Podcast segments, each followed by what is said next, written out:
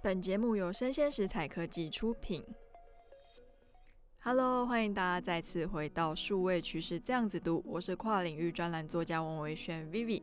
那今天要跟大家分享的一个新闻哦，是刊登在《经济日报》的专栏，也就是我的专栏喽。那我的题目呢是台湾的数位经济要懂得抓小放大。讲白话一点了，就是台湾还需不需要另外一个数位文字馆？那现在到了二零二二年嘛，我们来回顾一下二零二一年哦。它其实，在我们的数位科技的发展，我觉得啦是相对蓬勃的一年。像是去年的年初就蹦出了全球第一间的声音科技的独角兽公司 Clubhouse，后来呢又出现了让艺术圈跟一些新锐创作家疯狂的非同质化货币，也就是大家都知道的 NFT。后来呢，还有赋予虚拟实境的 VR 新生的这个元宇宙议题了。所以说，我们的数位科技的发展可以说是热闹异常，但也因此了掀起了一波的平台热。那其实平台概念可以分成几个不同的层次哦。那假如说我们今天以硬体来说，智慧型手机啊，它就是一种汇流的平台。那汇流平台，因为它上面有相机，可以打电话，各式各样的功能嘛。那像是 VR 跟 AR 的眼镜呢，因为使用者的人数没有汇流多，所以它就是一种分流的平台。以软体来说呢，社群平台的 Facebook，它在二零二一年统计嘛，它的全球使用人口总共有二十九点一亿。那像是全世界非常大的一个电商的平台 Amazon。它光是付费成为会员的人数，在二零二一年就累积到有两亿人喽。付费都这么多，那更遑论是我们免付费这些免费的会员数了。那软体的平台呢？还有像是电脑游戏界最大的线上发行平台 Steam，它在二零二零年每天的活跃用户数竟然有一点二亿人。所以说，以软体来说啦，要成为一个赚钱的平台，最重要的关键就是我们的使用者人数。但是呢，这个使用者人数也是这一波平台热的跟风者容易落马的问题核心。那我本篇的平台热啊，我指的是说，诶，我今天看旁边有一个数位汇流的平台啊，它的实收金额或者是可预期的金流非常非常的大。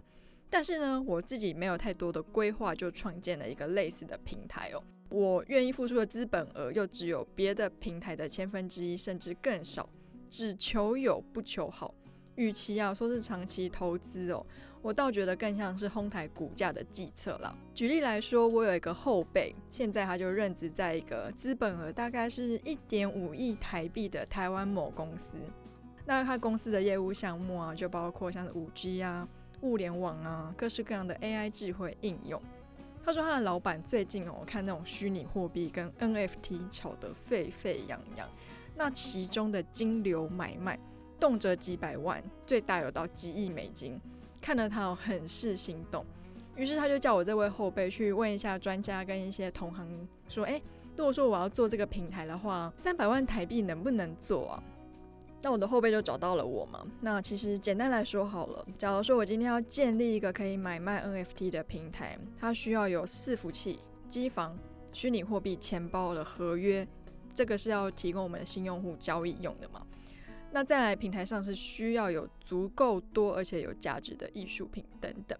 那其中的一些资安问题哦，更需要是高成本的投资。那根据研究机构的 Block Research，它对于二零二一年的数位资产报告指出，币安是目前全球最大的加密货币的交易所，全球大概有六十六 percent 的虚拟货币的交易都在币安发生了。那二零二一年八月，币安他在跟新加坡商谈的时候，当时他的估值有两千亿美金。根据金色财经报道，NFT 交易平台的 OpenSea，它在二零二一年的十一月的估值也有一百二十亿美金。所以啊，如果你真的要建置平台的话，没有做到全球的规模是很难赚钱的。那在数位汇流的场域中啊。跟风的后进者，还有那种岛屿视野的经营哦，要获利上可说是难上加难。为什么说后进者很难呢？举例来说，主打声音社群的 Clubhouse 开房间直播功能嘛，后来你在 Facebook 跟 Amazon 你都可以使用这样的功能。那美国的媒体杂志啊，叫做 Variety，他还大胆预测哦，二零二二年 Clubhouse 有可能会被收购。那在数位汇流的游戏中，其实就是走的是大者恒大嘛。数位汇流的平台海纳百川，它有一天也会把这些小小的平台给吃下来。像是二零零六年，我们台湾人的陈世俊先生他创立了 YouTube 平台的时候，Google 也出了所谓的 Google Video，想要跟他一较高下嘛。但是因为 Google Video 的使用界面跟处理档案的过程都没有 YouTube 那么直觉化，最后呢，Google 用十六点五亿美元收购了我们现在知道的 YouTube。那 Google Video 它也在二零一一年关闭，最后呢，它还是首推我们的 YouTube 作为影片串流平台的入口。所以说呢，在数位汇流的场域啊，先进者跟全球化的主场优势是非常惊人的。那台湾的产业它其实有个蛮大的问题哦，就是喜欢看大跟拖大。那我就是要做大的嘛，可是我愿意投入的资源又非常的少。最后就变成东一块西一块啊，也拼不出完整的拼图，就是这种只求有不求好的这种心态哦。但是呢，如果你的产业也对平台持有一份热情，要做也不是不行了。做好事前评估跟了解我们后进者的立场，才不会盖起一座又一座的数位文字馆哦。